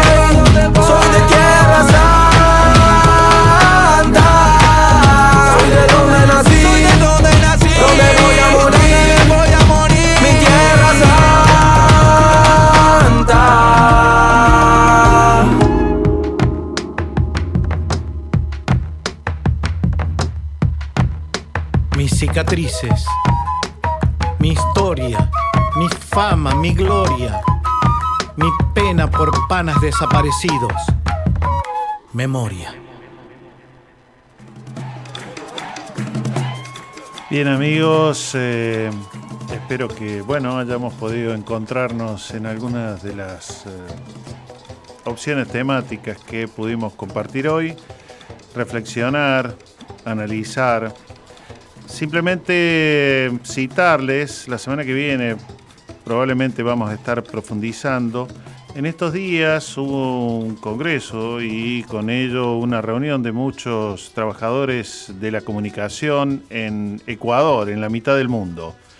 Y han producido una declaración que es eh, muy, muy mm, importante y que vamos a estar dando cuenta la semana que viene. Simplemente una línea para comentarles que consideran que el capitalismo en todas sus formas es la causa de las desigualdades y de la destrucción de los ecosistemas. De un largo listado de, eh, que aparece en la declaración. Y frente a eso declaran que la comunicación debe intervenir en favor de transformaciones ecosistémicas con visión de justicia social, de género y climática.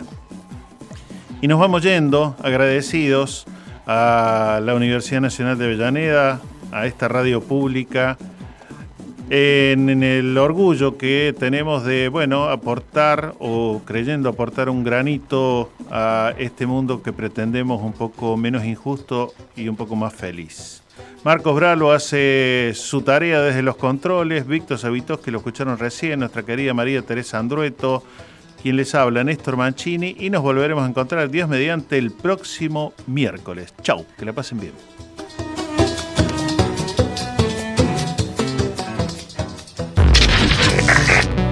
Radio UNDAB. Emisora universitaria multiplicando voces.